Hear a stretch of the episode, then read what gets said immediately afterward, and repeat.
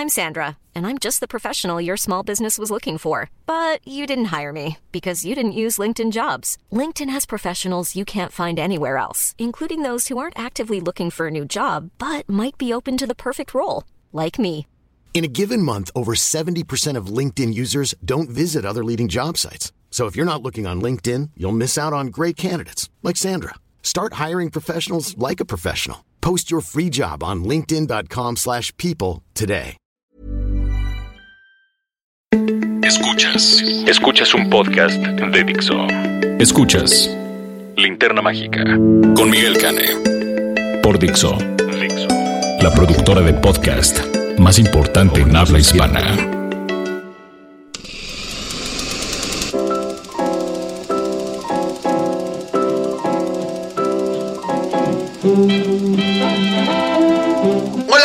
Buenas tardes, buenas noches, buenos días. Gracias por escuchar, sintonizar, descargar eh, La Linterna Mágica, este podcast de cinéfilos para cinéfilos. Es un placer estar con ustedes. Este, mi nombre es Miguel Cane. Soy el monstruo estrella de este show. Eh, y bueno, de una vez les aviso que no vamos a hacer reseña de Avengers Infinity War. Porque pues esa la van a poder escuchar en Filmsteria, que esos sí son chipocludos y picudos. Y sí los invitan a las funciones. Este, entonces pues no, no vamos a poder hablar de ella. Porque pues X, gracias Disney. Eh, sin embargo, 20th Century Fox sí tuvo la gentileza de invitarnos a la función de Deadpool 2. Nada más que la función de Deadpool 2 es dos días después de que yo grabo este podcast. Entonces por lo mismo tampoco vamos a poder hablar de ella. Pero la próxima semana con toda seguridad sí. Este, entonces, pues en el Inter, eh, lo que vamos a hacer es que pues, les vamos a hablar, Raulito Fuentes y yo, eh, él desde Guadalajara, yo desde aquí, desde el corazón de Polanco, les vamos a hablar de otras películas, otras series y otras cosas que son más cercanas al corazón del cinéfilo, porque nuestro propósito no solamente es entretener, sino también incitar en ustedes el deseo de que busquen algo nuevo, algo completamente diferente. Así que, ¿qué les parece si comenzamos. La crítica de la semana.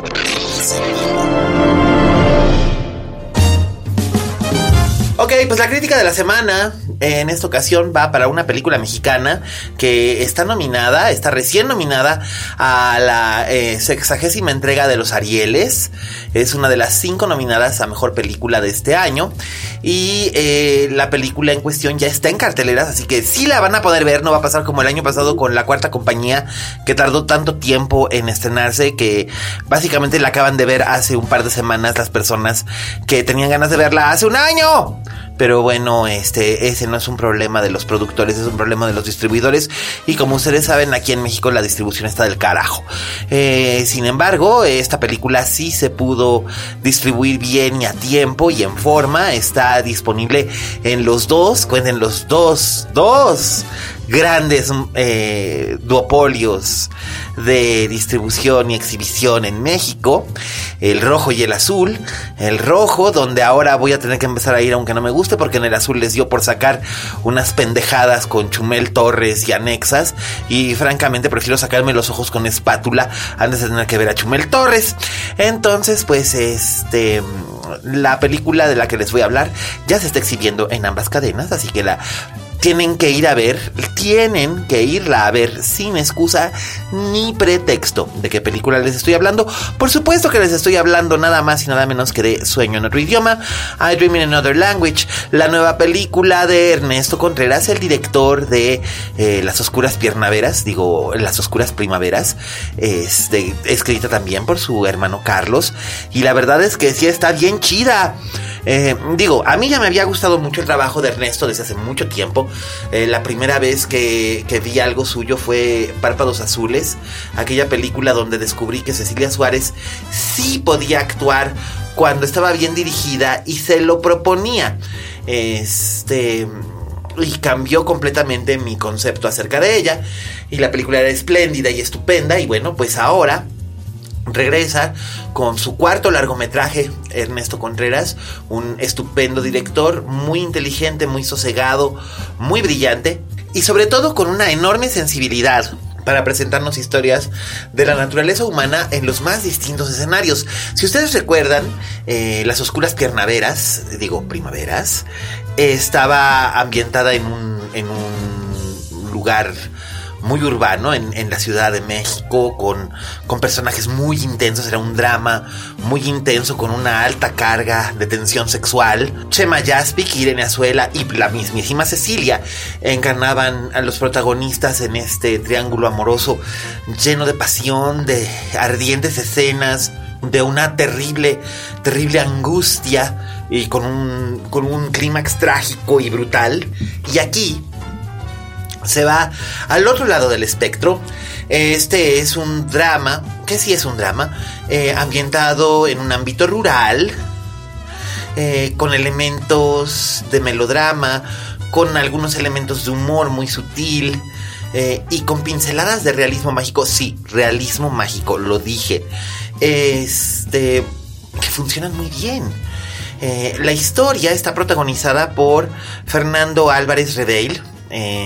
Quizás ustedes lo recordarán en su momento por haber actuado en el incidente o en las tinieblas.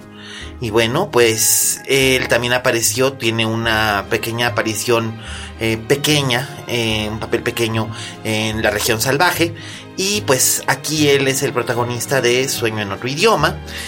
Eh, que él, en, la que él interpreta a Martín, un, un lingüista que descubre que está por desaparecer un, una lengua nativa, una lengua nativa en el sureste mexicano y entonces decide que es el momento para tratar de, de solucionar esta tragedia y, evitar que se pierda por completo este idioma. Así es que él se, lanza a buscar a las tres personas que hablan este idioma para poder grabarlos y poder establecer un vocabulario, poder establecer todo un archivo acerca de esta lengua para que se pueda seguir enseñando y no se pierda esta, esta lengua, esta lengua nativa. Y, y lo que ocurre, lo que ocurre aquí es que eh, se encuentra con que Evaristo e Isauro, que son los, este, los que hablan esta lengua junto con Jacinta, eh, no se hablan entre sí. Entonces eh, se encuentra aquí ante un dilema, ¿no? tener que escarbar en el pasado de estos hombres y de esta mujer para poder, digamos que, reunirlos, hacer, reparar los daños que se hicieron en el pasado y hacer que puedan salvar este, este idioma juntos. Y por supuesto, eh, de aquí se vale Ernesto de muchísimos elementos para poder, este, para poder eh, contar esta historia. El guion, como dije, es de Carlos Contreras, el hermano de Ernesto. Es muy, muy, muy buen guion. Es un guion donde no hay nada banal, donde no hay paja. Eh, todo fluye y fluye muy bien. Esta historia está ostensiblemente basada en un hecho real. Eh, es una nota que salió en el periódico hace algunos años acerca de que estaba por perderse un dialecto porque las dos únicas personas que lo hablaban no se hablaban entre sí.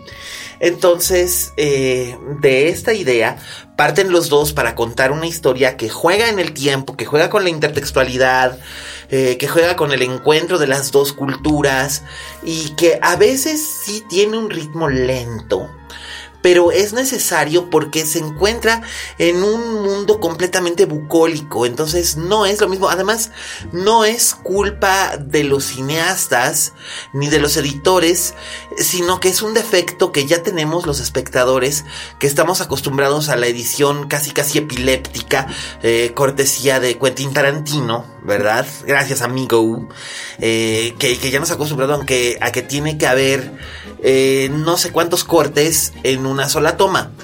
No es necesario. Realmente no es necesario para poder contar una historia. Ahí está Gritos y Susurros de Bergman. Ahí está eh, La Pasión y Muerte de Juana de Arco de Dreyer, que tenían estas tomas largas y sin embargo eh, servían para contar y desarrollar la historia de una manera. Y ustedes me van a decir, ay, es que es mucho cine viejo y es que a ti nada más te gusta el cine viejo. Y bueno, sí, me gusta el cine, entre comillas, viejo, pero eso no quiere decir que el cine, entre comillas, nuevo, tenga que estar peleado con las técnicas, eh, con las técnicas anteriores. El Padrino no tiene una edición tan ecléctica y es una de las grandes películas del siglo XX. Entonces a lo que voy es, ¿Vale la pena ver Sueño en otro idioma? Sí, por supuesto. Es importante descubrir a estos nuevos actores. Entre ellos, por ejemplo, está Nicolás Ortiz Monasterio, que está sencillamente espectacular.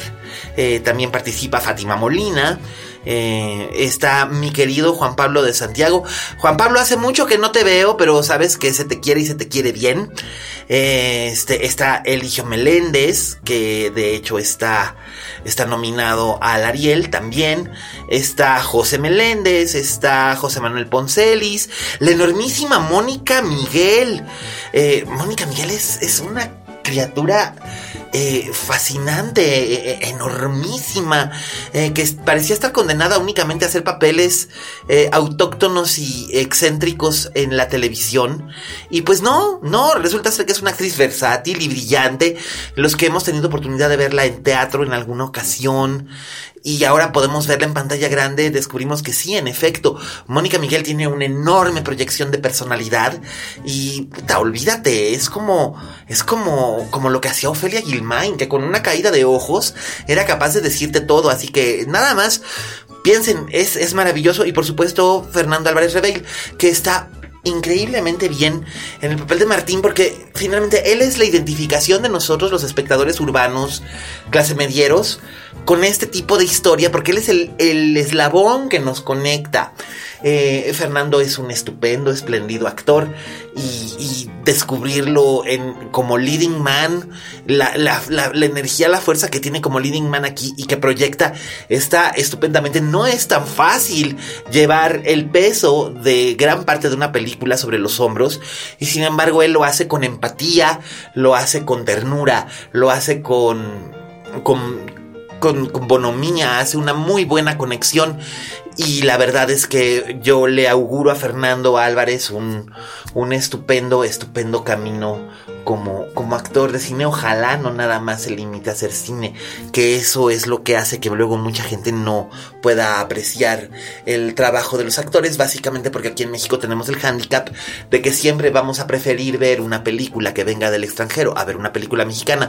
Y estoy seguro de que si esta película nos viniera como cine de arte de Australia o de Namibia o incluso como una película eh, francesa, eh, todo el mundo diría, oh, ¡Qué maravilla! Bueno, pues pueden ir y decir, oh, esta es una película mexicana y oh, qué maravilla. De verdad, francamente, eh, Ernesto Contreras sigue demostrando que es uno de los directores más sólidos que tiene este país. Eh, es, es, es entusiasmante y la verdad es que vale muchísimo la pena.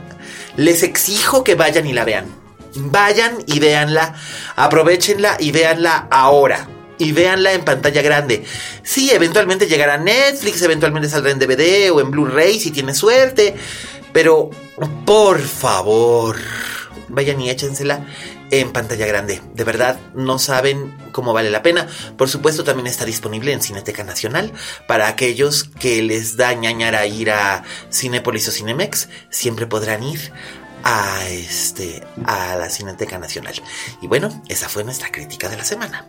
Ahora, ¿qué les parece si me acompañan a Guadalajara con el maravilloso, increíble, notable, adorable y brillante Raulito Fuentes, el crítico de cine más chévere de Jalisco, de Ojuelos a Sayulita, de Jamaya a Paquillo desde el corazón de Guadalajara con ustedes Raúl Fuentes con la recomendación del inicio de la segunda temporada de una de las más anticipadas series de HBO.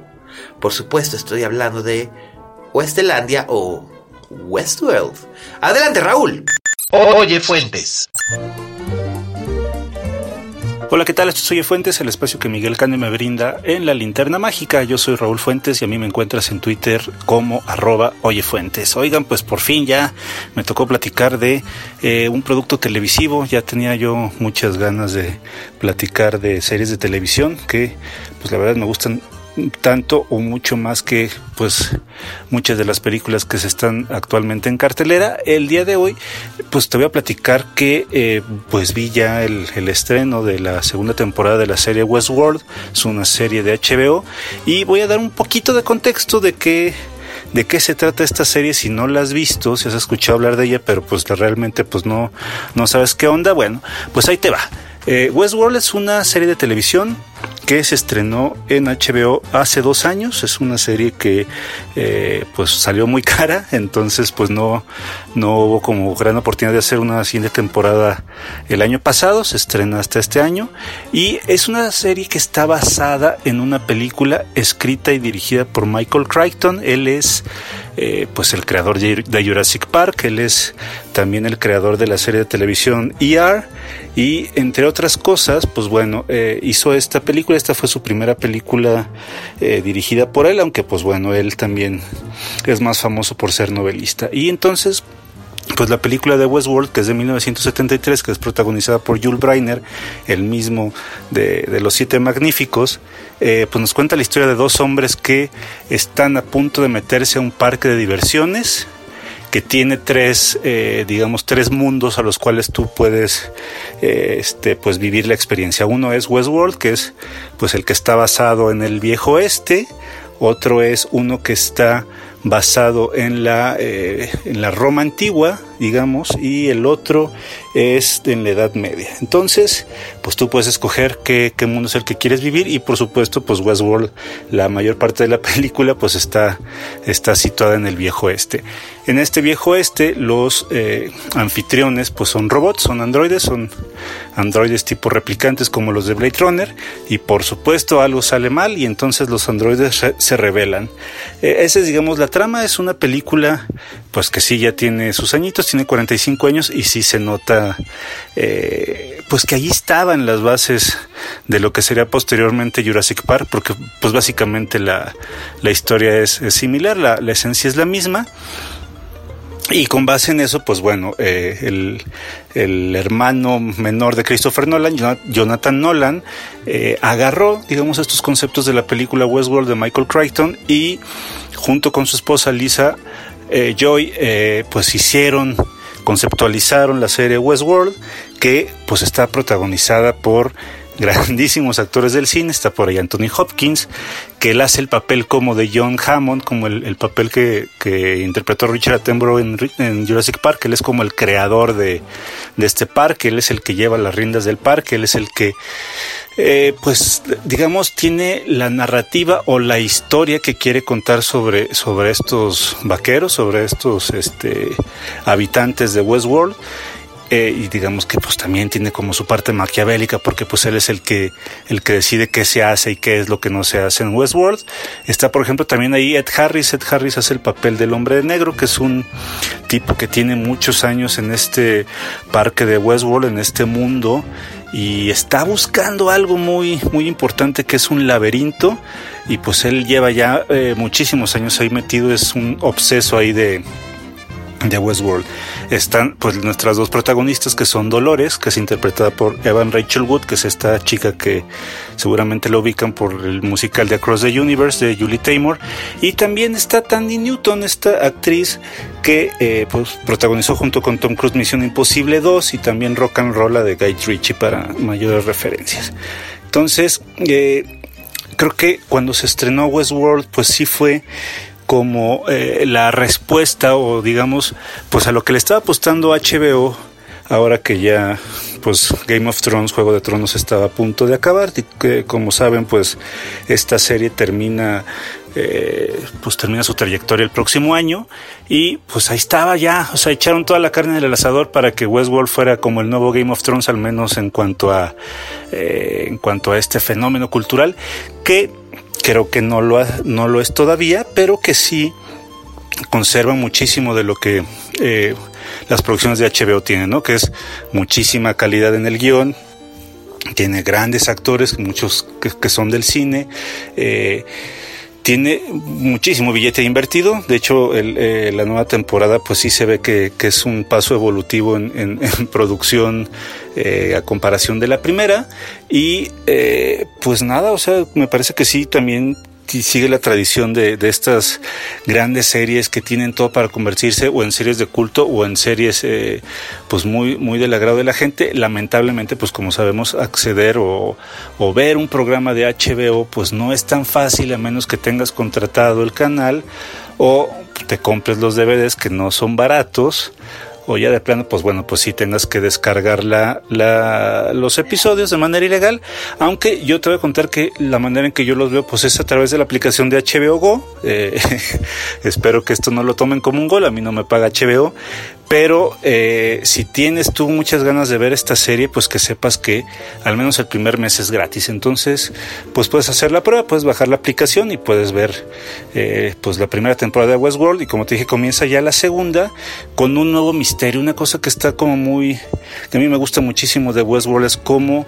eh, los creadores ya dijeron que cada temporada van a dedicarse a eh, desentrañar un misterio, ¿no? Digamos que la primera temporada tiene el título del laberinto, porque el laberinto que está en Westworld tiene eh, pues mucha importancia para muchos de los personajes, ya que al descubrir o al llegar al centro del laberinto, eh, pues algo que no puedo contar porque sería spoiler, pero algo se revela de manera muy importante para los personajes. Y esta segunda temporada recibe el nombre de La Puerta porque es la puerta que eh, pues el creador del, juego, Robert Ford, que es el personaje interpretado por Anthony Hopkins, está dejando, la nueva narrativa, como, como lo explicó en el último episodio, es la nueva narrativa que está dejando para pues los, los jugadores estrella de esta, de, de esta, de este parque. Eh, ¿Qué podemos decir de este primer episodio de la segunda temporada?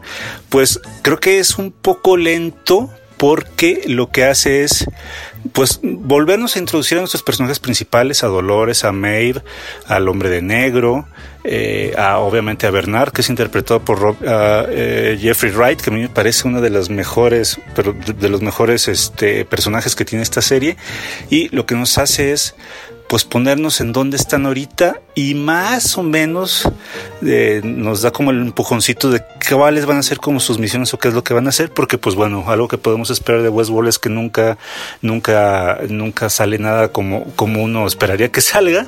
Es una serie bastante impredecible en ese sentido y con muchísimas vueltas de tuerca. Eh, es una serie desafiante, me parece que es una serie que no es como para que tú te la eches de un centón, como si fuera una serie de Netflix que te echas el fin de semana, me parece que sí es una serie eh, gourmet en el sentido de que pues no es ligera, si te eches un episodio y hay que armar un rompecabezas interno eh, para entender más o menos las narrativas, los, los saltos temporales, las motivaciones de los personajes.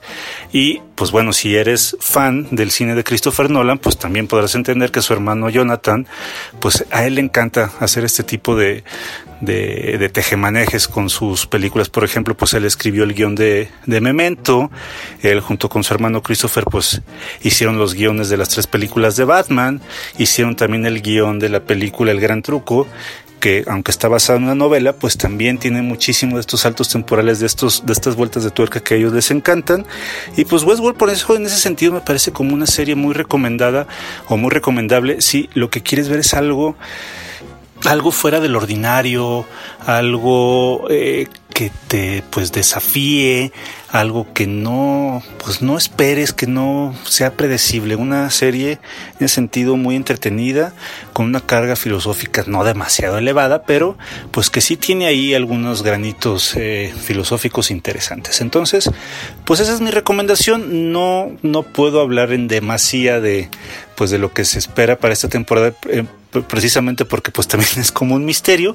Conforme se vayan estrenando los episodios de Westworld, eh, pues me gustaría seguir platicando con, con ustedes sobre, sobre esta serie. Ya será a lo mejor en un siguiente intervención en podcast o pues también en Twitter, porque pues una cosa que tienen para las redes sociales es esta manera en cómo nos podemos nosotros comunicar y pues platicar de las cosas que más nos gustan. En este caso, pues yo te invito a que me escribas a arroba oyefuentes para platicar de, para platicar de Westworld o de cualquier otra cosa. Y pues nada, este, pues ahí está la recomendación, ver, ver Westworld en HBO o en HBO Go. Y pues nos escuchamos la próxima semana. Hasta luego. Escuchas. Escuchas. Linterna mágica. Fixo. Bueno, pues ya lo escucharon, gracias Raulín, pues ya oyeron a arroba oyefuentes, este, hablándonos alegre y felizmente de esta bonita, chulísima, este, de esta chulísima eh, serie de televisión con Evan Rachel Wood y Tandy Newton. Este, pues la verdad es que yo sí disfruté mucho de la primera temporada. Eh, vamos a ver qué nos depara la segunda. Y pues eh, con algo tendremos que sustituir Game of Thrones cuando desaparezca. Así es que por lo mismo, entre Big Little Lies y Westworld, yo creo que ya sé el secreto. mucha gente me ha recomendado Barry, pero yo no soporto a Bill Hader. Así que pues no, esa no es para mí. Así que bueno, ahí lo tienen si tienen ustedes HBO o HBO Go, pues ya es el momento para que la reconecten y continúen viendo Westworld. Y bien, ahora que les parece, como ese fue nuestro Oye Fuentes y nuestra recomendación doméstica, las dos en uno, ¿qué les parece si ahora vamos a pasar al postre? El clásico de la semana.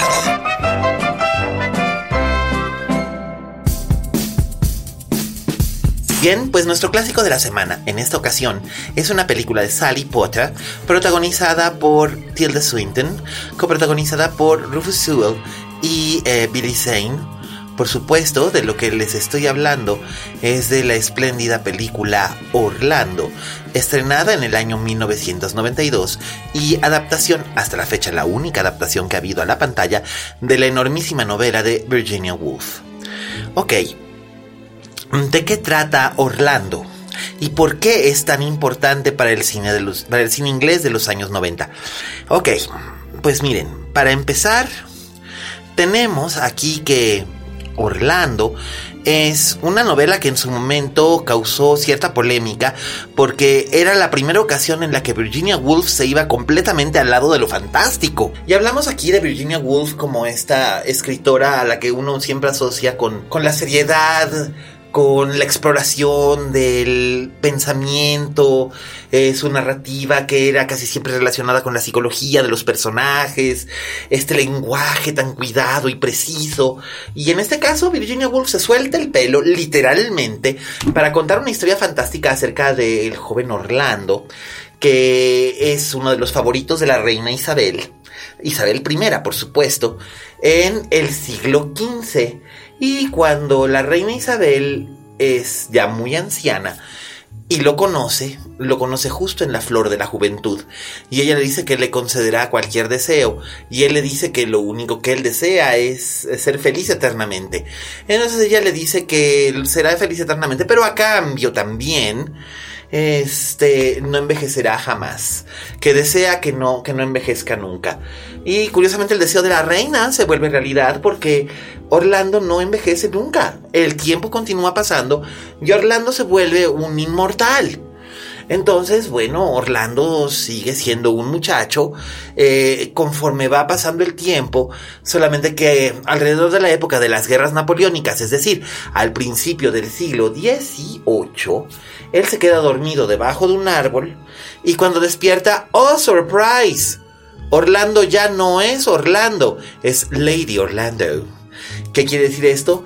Ha cambiado de sexo. Se ha convertido en una mujer. Por lo mismo, primero tiene que huir al desierto eh, para estar escondida y después regresa y vive la vida en la corte inglesa en, a finales del siglo XVIII y después se convierte en una mujer moderna. Eso básicamente es de lo que trata eh, la, la novela de Virginia Woolf. Sally Potter es una directora muy, muy idiosincrásica, muy sui generis. Siempre le ha gustado explorar visualmente o sonoramente o verbalmente eh, todas las posibilidades de la imagen, el idioma o el sonido. Eh, en este caso, ella decide explorar los límites de la literatura en su adaptación cinematográfica y para eso cuenta con la cómplice ideal, que es obviamente Tilda Swinton. tenemos que hablar de Tilda. Tilda es sencillamente la actriz más maravillosa de su generación sin lugar a dudas. La señorita es, o la señora, es un camaleón. Y bueno, aquí si estuviera Roberto Cavazos me diría, ¿por qué le dices Tilda si no la conoces? Sí la conozco. Y le puedo decir Tilda porque además ella me pidió personalmente que le dijera Tilda. Eh, la primera vez que le dije Miss Swinton, ella fue, lo primero que dijo fue Tilda. Eh, bueno, Catherine Matilda Swinton, que es su verdadero nombre, nació en 1960 en el seno de una familia muy acomodada en Escocia. Eh, de hecho, fue compañera de niña en el internado de Lady Diana Spencer. Cuando le pregunté, en aquella ocasión que la entrevisté, le pregunté cómo era Lady Diana de niña, me dijo, oh, pobrecita, bueno, era gordita y profundamente infeliz. Eh, no que hubiese cambiado mucho, salvo haber perdido los kilos de más cuando creció, ¿verdad?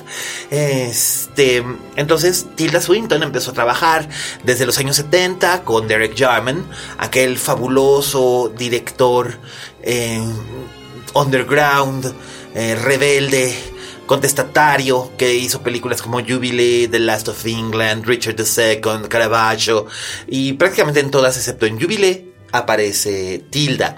Eh, posteriormente empezó a acercarse un poco al mainstream, hizo películas para Disney, aquella trilogía de las crónicas de Narnia, donde ella era Caris, la bruja blanca, y se divirtió horrores haciéndolo, por cierto.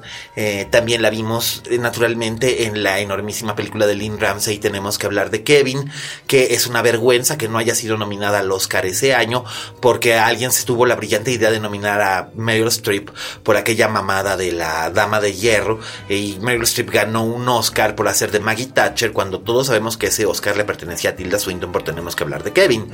En fin, aquí en Orlando, que es su primera película grande a nivel eh, distribución y a nivel comercial, eh, llamó muchísimo la atención. Nadie en 1992 habíamos oído hablar de Tilda Swinton y quedamos profundamente impresionados de, ese, de, esa presencia, esa, esa manera de, trabajar. Yo, yo cuando la vi, cuando, cuando vi la película en la muestra del 93, que fue cuando llegó aquí a México, em, recuerdo haber visto el cartel y primero haber pensado, oh, es un muchacho pero qué muchacho tan andrógino. Y después cuando entendí de qué se trataba eso, dije, ah, ya, ya caigo.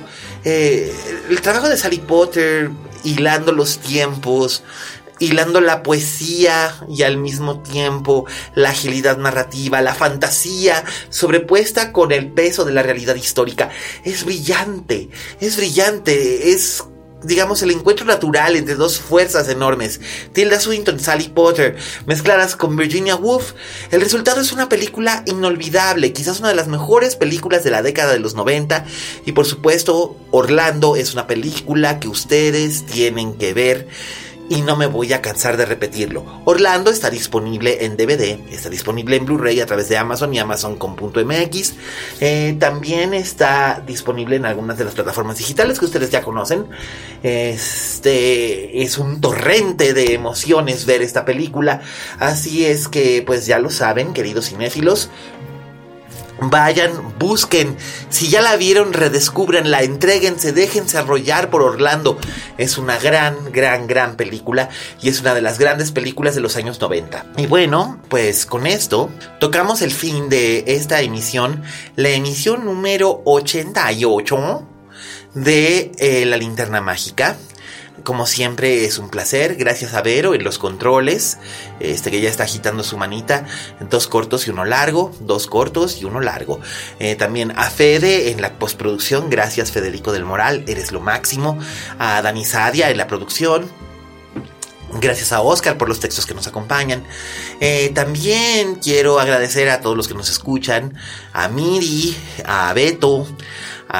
gracias Beto por escucharnos de veras este, eh, a, a la caprina que nos escucha en España, muchísimas gracias. You know who you are. Este Alejandro Ortea, de veras gracias. Eh, también a Emiliano y Trento que nos escuchan. A ver si ya por fin ahora sí ya nos vemos y echamos, echamos este, echamos pizza y chela. Eh, también a mis tocayos, Miguel Ochoa, Miguel Zárate, muchísimas gracias. Este, a Enrique González en Guadalajara, ya Enrique, ya, este, a Pablito Otero, gracias, este, Pablito Potter, siempre por todo el apoyo, eh, a todos los amigos de veras que nos escuchan y nos descargan semana a semana, que van haciendo viajes para escucharnos en las, en las emisiones anteriores de esta linterna mágica. Gracias de verdad a todos, eh, yo soy Miguel Cane, arroba alias Cane, muchas gracias por escuchar escucharnos. Eh, continuaremos la próxima semana con la emisión 89. Ya nos estamos acercando a las 100. Este, qué rápido. De verdad, qué rápido. Este, nos estamos acercando ya al segundo aniversario de este espléndido podcast. Y bueno, no me queda más que agregar. Eh, les agradezco muchísimo que nos escuchen. Y por supuesto, les recuerdo que... Como dijo la Betty Davis, en este negocio si no tienes fama de monstruo, no eres una estrella. Hasta la próxima.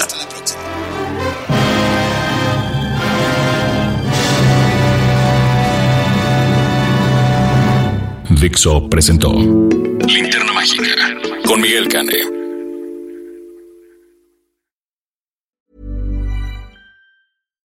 If you're looking for plump lips that last, you need to know about Juvederm lip fillers. With Juvederm Volbella XC and Juvederm Ultra XC, your lip look, whether it's subtle or bold, can last up to one full year with optimal treatment and no additional maintenance. Find a licensed specialist and see if it's right for you at Juvederm.com today. That's J U V E D E R M.com. Add fullness to lips in adults over 21 with Juvederm Volbella XC or Juvederm Ultra XC. Do not use if you have severe allergies or a history of severe allergic reactions, or if you're allergic to lidocaine or the proteins used in Juvederm. Tell your doctor if you have a history of scarring or taking medicines that decrease the body's immune response or that can prolong bleeding. Common side effects include injection site redness, swelling, pain, tenderness, firmness, lumps, bumps, bruising, discoloration, or itching. As with all fillers, there's a rare risk of unintentional injection into a blood vessel, which can cause vision abnormalities, blindness, stroke, temporary scabs, or scarring. For full important safety information, visit juvederm.com.